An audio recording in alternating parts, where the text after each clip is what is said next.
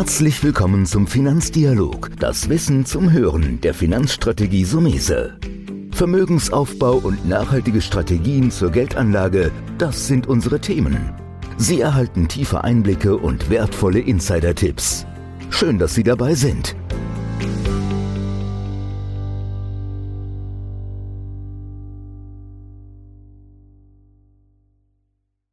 Ja, herzlich willkommen wieder zu einer neuen Folge. Heute möchten wir uns mal ein bisschen die aktuelle Lage ansehen. Was ist da draußen am Kapitalmarkt an der Börse los? Ich habe mir als Interviewpartner Heiko Böhmer eingeladen. Er ist Kapitalmarktstratege von der Shareholder Value AG in Frankfurt. Bevor ich meine erste Frage stelle, erstmal herzlichen Dank, dass Sie heute mit dabei sind. Ja, ich freue mich auch dabei zu sein, denn äh, Podcast zur Marktlage, das ist immer ganz wichtig, dass man nach außen auch streut, was gerade los ist und wie wir es auch sehen. Das ist, glaube ich, auch ein bisschen spannend. Ja, wir haben ja auch schon Kollegen von Ihnen da gehabt.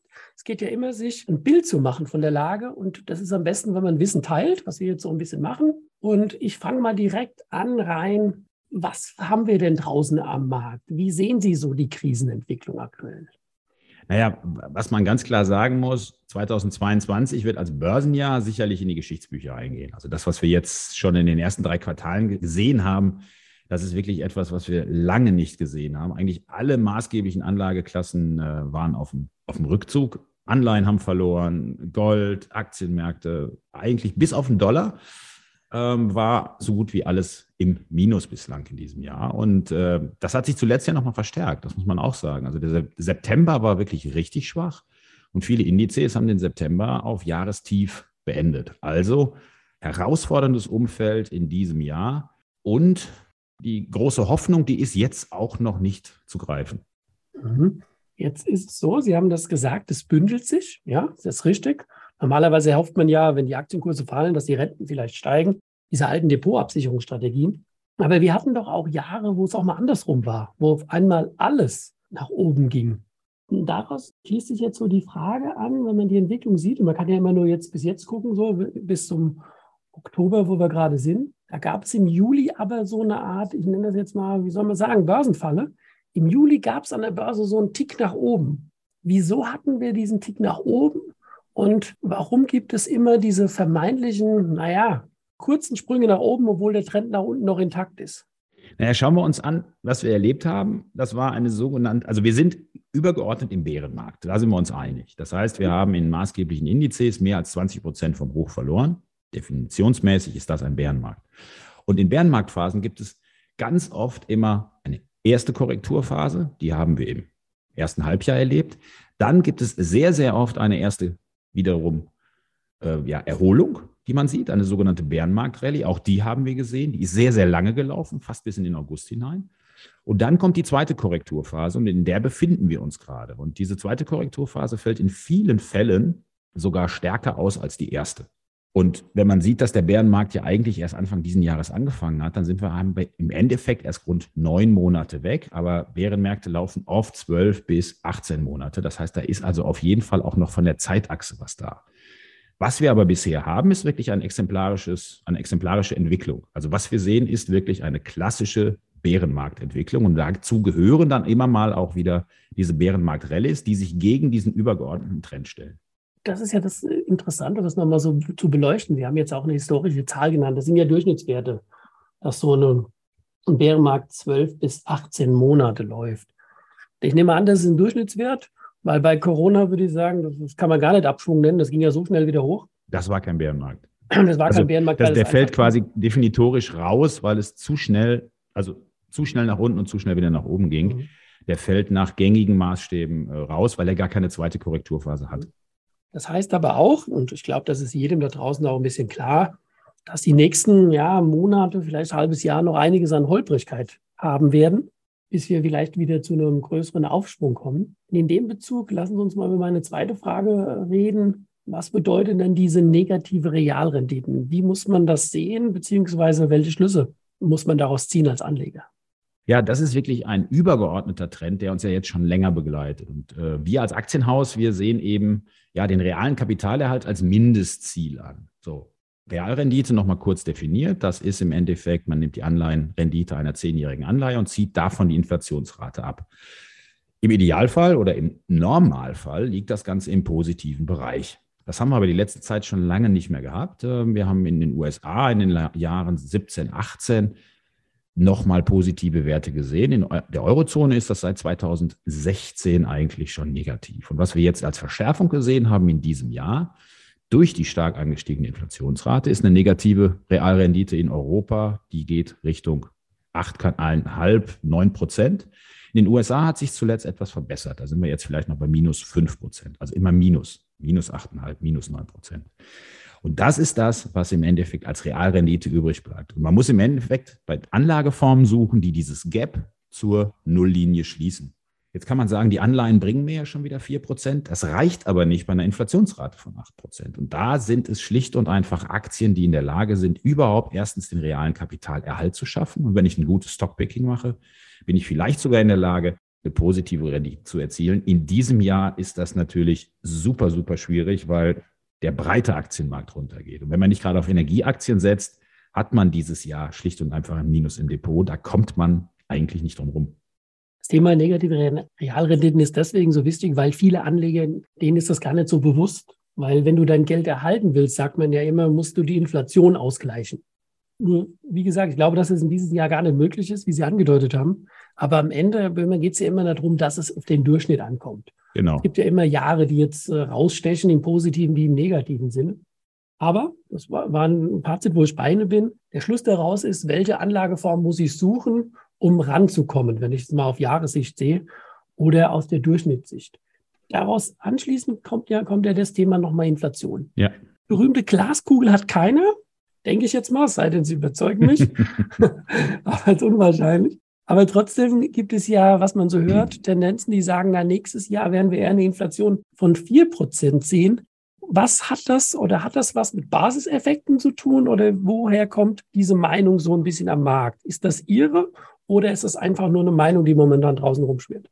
Nee, tatsächlich ist es zum einen eine rechnerische Geschichte, die wir erleben werden. Das können wir beispielsweise ab März 2023 daran ausmachen, dass wir zu dem Zeitpunkt ja durch die Verschärfung oder durch den Beginn des Ukraine-Krieges im März 22 einen unglaublichen Preisschub bei den Energieträgern hatten. Das heißt, wir hatten da einen Ölpreis von 120 Dollar.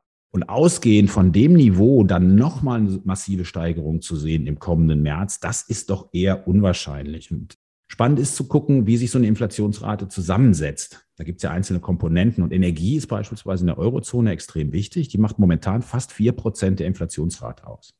Schauen wir sechs Monate nach vorne. Wenn dann im März es eben keinen positiven Effekt mehr auf die Inflationsrate durch die Energie gibt oder sogar, wenn wir überlegen, wir sind auf dem aktuellen Niveau bei vielleicht 90 Dollar, im letzten Jahr waren wir bei 120, dann kann das sogar sein, dass die Inflationsrate durch den Energieanteil sogar noch gesenkt wird.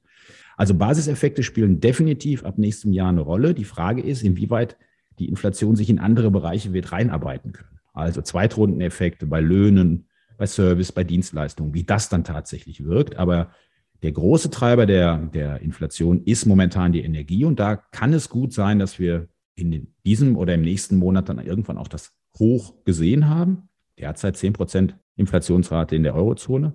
Und dass es dann eben auf Sicht der nächsten sechs bis zwölf Monate runtergeht, aber nicht auf das, was wir kennen, sondern Bereiche um vier Prozent sind realistisch. Und das ist ja immer noch deutlich mehr, als wir seit wirklich 10, 12, 15 Jahren gesehen haben. Gut, da schließen sich nochmal zwei Ansätze äh, an, die ich gerne mit Ihnen nochmal besprechen würde. Der eine Ansatz haben Sie eben schon gesagt, ist das Thema Lohnpreisspirale. Vielleicht nochmal für unsere Hörer, warum da so eine große, ja, ich will nicht sagen Paranoia, es war ja auch schon da, warum das so im Fokus ist, die Lohnpreisspirale oder der ein oder andere am Markt Angst davor hat. Und die zweite Frage ist, naja, wer ist denn der große Gewinner von Inflation oder negativer Rentalrendite, sprich Verschuldung?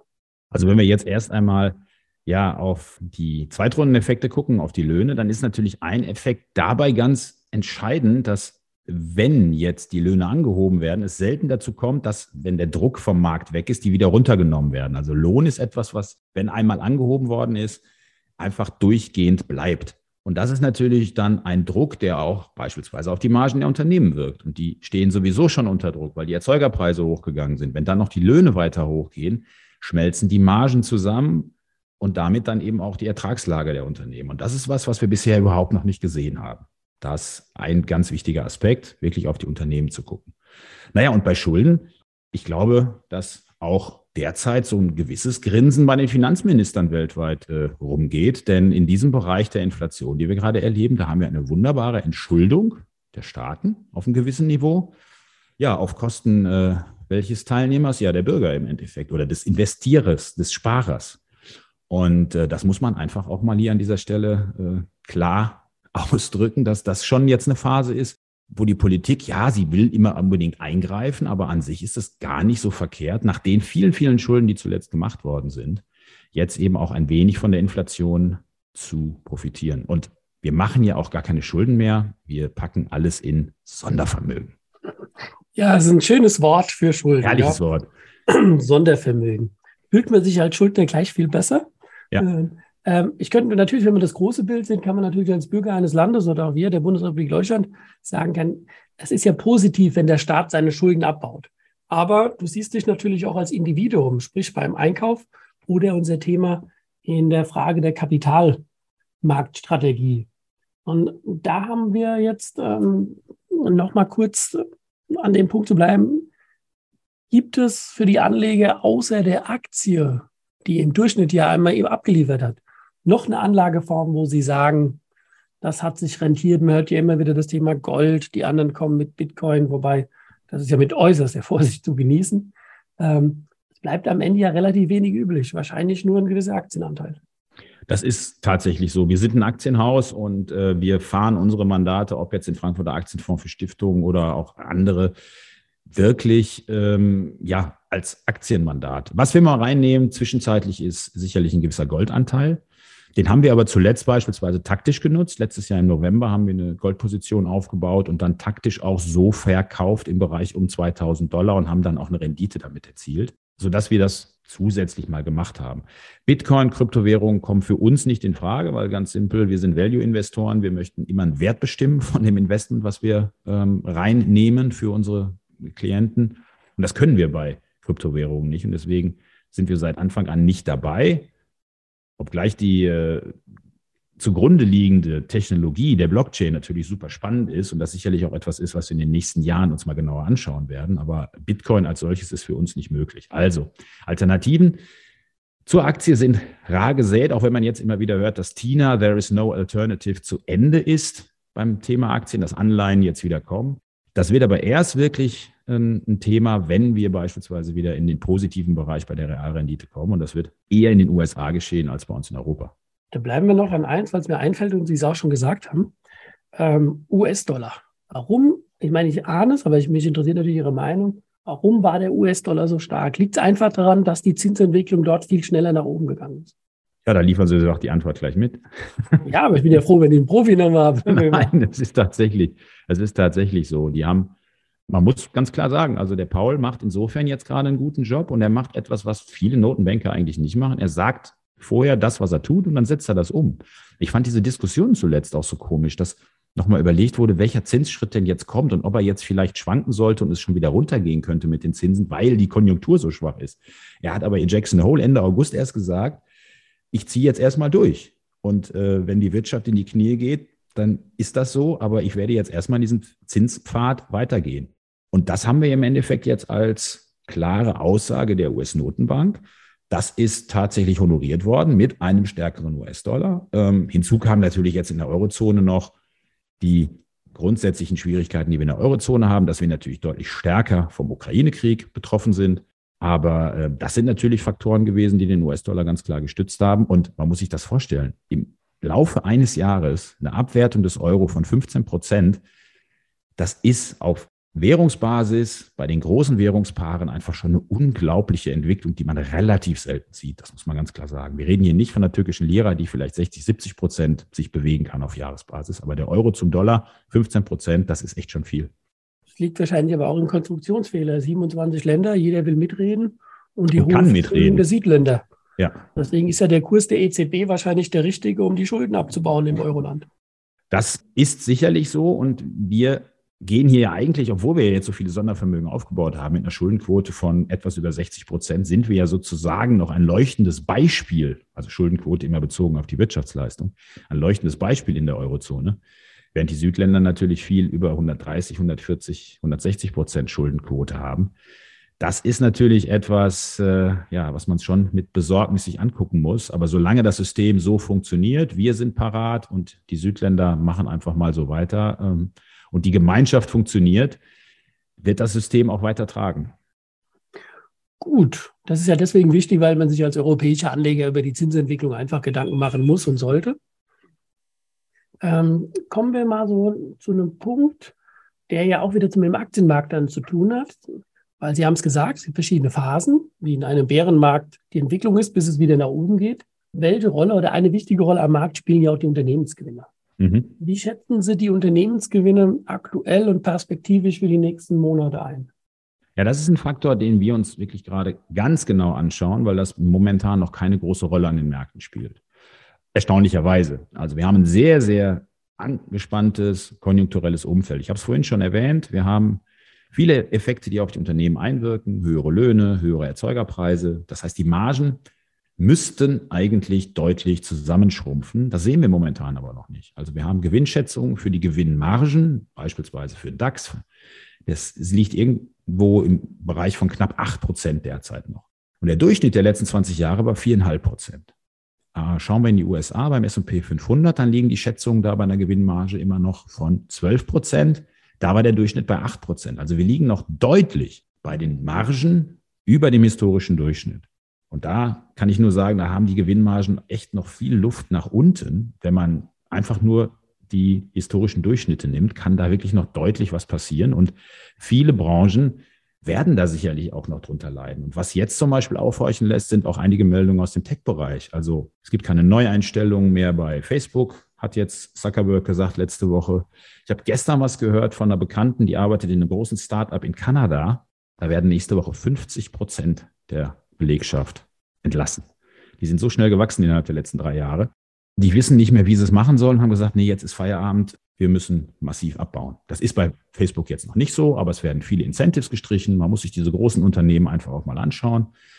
Bisher ist da noch wenig passiert, aber das ist genau das, wo wir einfach drauf schauen in den nächsten Monaten, was machen die Unternehmensgewinne. Und das ist ja gerade jetzt spannend, weil die Berichtssaison losgeht. Also in den nächsten Tagen und Wochen wird es bei ganz, ganz vielen Unternehmen richtig spannend werden müssen wir sehen. Sie sagen ja, hängt branchenspezifisch das eine oder andere, aber das ist ja auch ein Teil der Börse.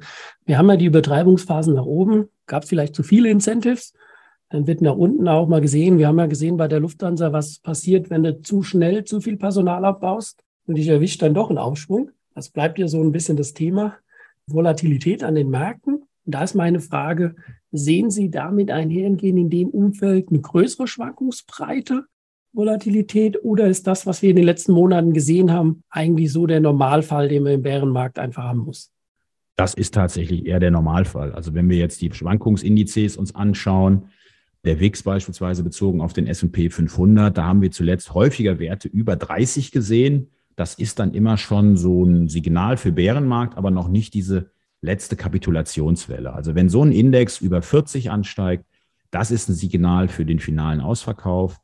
In der Corona-Krise ist das Ganze bis auf kurzzeitig einmal auf 70, 80 hochgegangen. Das ist wirklich ein absolut starkes Signal damals gewesen. Das haben wir noch nicht gesehen, aber wir sind insgesamt einfach mit einer höheren Schwankungsbreite dieses Jahr unterwegs. Im vergangenen Jahr erinnere ich mich noch an so eine Phase im Herbst, wo es wirklich mit Trippelschritten in den Indizes immer nach oben ging und es bewegte sich eigentlich so mal 0,8, mal 1 Prozent auf Wochenbasis, aber es ging eigentlich immer weiter nach oben. Dieses Jahr, ich hatte es im Jahresausblick erwartet, deutlich höhere Schwankungen. Ich hatte nicht solche Schwankungen erwartet in diesem Jahr, definitiv nicht. Was ich auch erwartet hatte, war eine Normalisierung der Aktienmarktrendite. Und das ist noch ein Aspekt, den ich hier noch gerne anbringen möchte. Wir haben in den vergangenen, also langfristig Aktienmärkte S&P 500, 10 Prozent seit den 20er Jahren über den Daumen gepeilt. Und 2011, 2021, der S&P 500 um knapp 15 Prozent pro Jahr gestiegen, also eine deutliche höhere Dynamik. Und äh, was ich letztes Jahr erwartet habe, war eine wirkliche Normalisierung der Aktienmarktrendite. Also, dass es insgesamt mal wieder deutlich runterkommt. Und das ist auch das, was wir eigentlich auf Sicht der nächsten Jahre fast schon vor uns sehen. Eine Normalisierung, also einfach auch nicht mehr diese unglaublich breiten Gewinne auf Indexebene, sondern wirklich kommt es jetzt aufs Stockpicking an, weil wir auch nicht erwarten, dass diese Indizes relativ rasch wieder auf diese Rekordniveaus kommen, sondern dass das Ganze wirklich lange dauern wird. Und jetzt kommt es eben aufs Stockpicking an, die Werte zu kriegen, die dann eben auch schon wieder gut in Erholung sind. Ja, das ist schon mal ein, ein schönes Fast-Fazit, aber ich würde Sie trotzdem bitten, das mache ich immer gerne in meinen Podcast-Folgen, so am Schluss diese berühmte Sprache, Frage, welchen Tipp, welche Anregung würden Sie aktuell im, am Anleger mitgeben, wie er sich jetzt zu verhalten hat in der nächsten Zeit? Also wer Zeit hat und auf drei bis fünf Jahre investiert und in große Aktien investieren möchte, ähm, der kann auf jeden Fall anfangen zu kaufen und kleine Positionen aufbauen und nicht das große, sondern mit kleineren Positionen jetzt schon mal anfangen, denn wir sind ja grundsätzlich, wir sind konstruktiv unterwegs. Also es ist jetzt nicht so, dass wir sagen, alles wird so schlecht, es lohnt sich gar nicht mehr in den Aktienmarkt zu gehen. Wir sind mit den Mandaten immer noch mit 65 Prozent am Markt investiert, aber wir lassen uns eben auch diesen Puffer, um Positionen aufzubauen. Und das ist eigentlich auch das, was man Anlegern mitgeben kann. Wer jetzt noch Cash hat, wovon ich ja ausgehe, weil man ja vielleicht einiges auch an die Seite gelegt hat, kann jetzt schon mal mit kleineren Positionen einsteigen bei wirklich qualitativ hochwertigen Titeln. Genauso machen wir es auch. Wir legen uns jetzt auf die Lauer. Frank Fischer schaut mit seinen Jungs im äh, Research-Team genau, was sich jetzt lohnen kann, ob es neue Positionen sind, ob alte aufgestockt werden. Und das ist eigentlich das, was so der Sinn oder der, der Ausblick auf die nächsten Monate ist. Ja, dann würde ich sagen, herzlichen Dank, Herr Böhmer dass Sie heute mit dabei waren und uns nochmal so ein aktuelles Update zum Markt gegeben haben. Wir werden uns sicherlich weiter austauschen. Gerne vielleicht auch nächstes Jahr mal eine Beleuchtung, wie das Jahr dann doch ausgegangen ist und was die Zukunft bringt. Herzlichen Dank, dass Sie heute mit dabei waren. Ja, hat mir auch Spaß gemacht, Herr Somese, und ich freue mich auf einen weiteren Austausch dann 2023. Das war der Finanzdialog, das Wissen zum Hören der Finanzstrategie Sumese. Natürlich ist dieser Podcast keine Anlageempfehlung. Denn jede Anlageentscheidung muss individuell getroffen werden. Idealerweise ist sie Teil einer ganzheitlichen Strategie, die exakt zu Ihnen passt. Dazu müssten wir uns persönlich kennenlernen. Besuchen Sie uns auf sumese.de